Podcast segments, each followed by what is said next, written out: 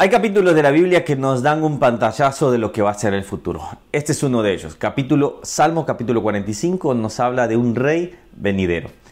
Hola, ¿cómo estás? Que Dios te bendiga. Mi nombre es Ronnie Mejía y estamos viendo la Biblia capítulo por capítulo.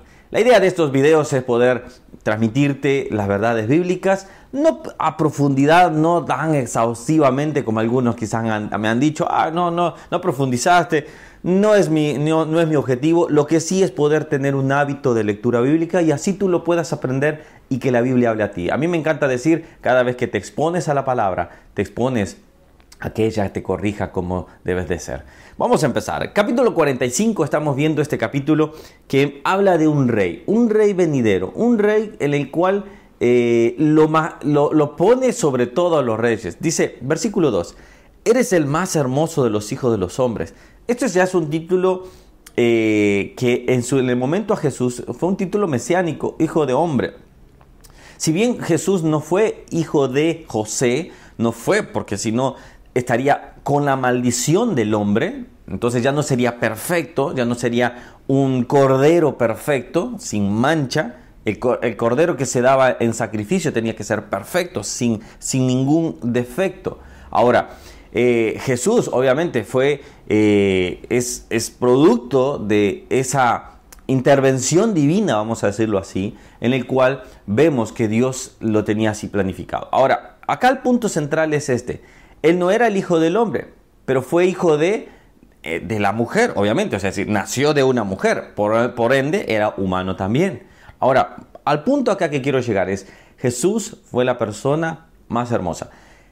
Hermosa quizás físicamente, no podemos aseverarlo y decir quizás que no, porque es más, en el momento que llega Judas a, besar a Jesús, a, entregarlo, los soldados no identificaban quién era Jesús. Si hubiese sido ese Jesús con el cabello así lacio y, bien blanco y, que la aurora volaba sobre él y, una luz ya estaba alrededor de él, los soldados no tenían que haber preguntado quién es Jesús, por ejemplo. Entonces, pero sí para nosotros, obviamente, es la persona más hermosa, porque por amor murió por nosotros. Ahora, vamos al punto acá. Fíjate bien, empieza a decir todo al respecto de este, de este rey. Lo exalta, obviamente, lo, es ungido por Dios mismo. Entonces, nos estamos dando cuenta que es una perspectiva completa del Señor Jesús. Ahora, quiero centrarme en este versículo y aquí voy ya aterrizando. Dice de la siguiente manera, versículo 4, en tu gloria sé, prospera, eh, prosperado. Cabalga sobre la palabra de verdad, de humildad y de justicia. Algo que me gusta de este punto es que Charles Spurgeon decía de esta manera, eh, lo estaba leyendo en un comentario y decía, es como si Jesús cabalgara en tres caballos que serían la verdad, humildad y la justicia. Y, y, y, y empujara ¿cómo se dice? Y, jalara, o sea, decir, llevara, vamos a decirlo así, el caballo del Evangelio. Creo que todo hombre de Dios, toda mujer de Dios, debemos de tener estas características de este hermoso rey. La verdad, vamos a ver acá, la verdad, la humildad y la justicia. Creo que todos nosotros debemos de caminar en verdad, en humildad y en justicia. ¿Con cuál de ellas estás luchando más? Quizás la verdad para ti es una lucha muy fuerte. Quizás para ti la humildad, ser humilde. Y quizás para ti la justicia, el ser justo. Creo que como hijos de Dios debemos trabajar en estas áreas. Debemos trabajar para asemejarnos a ese monarca, para asemejarnos a ese gran hombre a, ese, ese, a, nuestro Salvador, a nuestro Señor.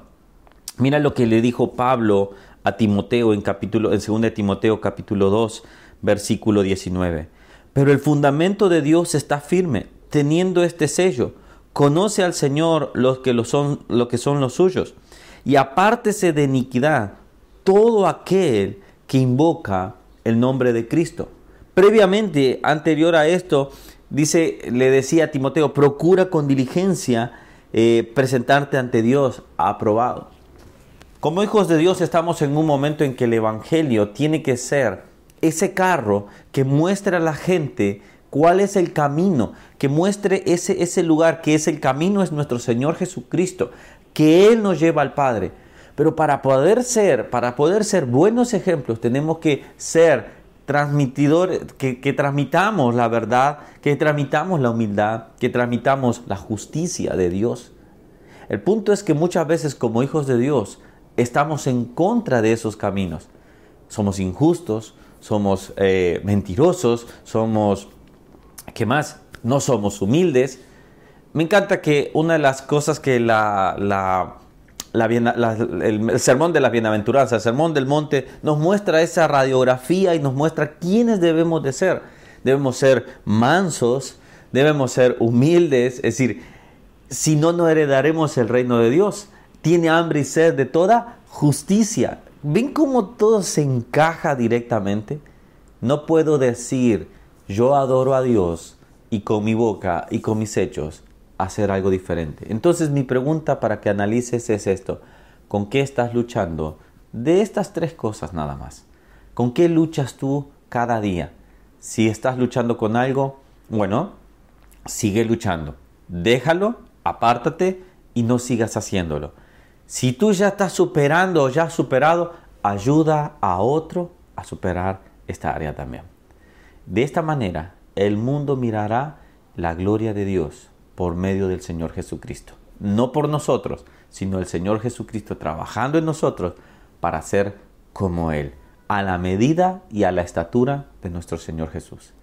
Bueno, dejo acá, que Dios te bendiga, seguimos aprendiendo mañana y, bueno, el día lunes realmente, y aquellos que no se han suscrito, por acá, por acá, perdón, suscríbanse, denle a la campanita, denle en secciones todas, de lunes a viernes, así les avisa que estamos en un nuevo video. Que Dios les bendiga y nos vemos el día de mañana. Chao, chao.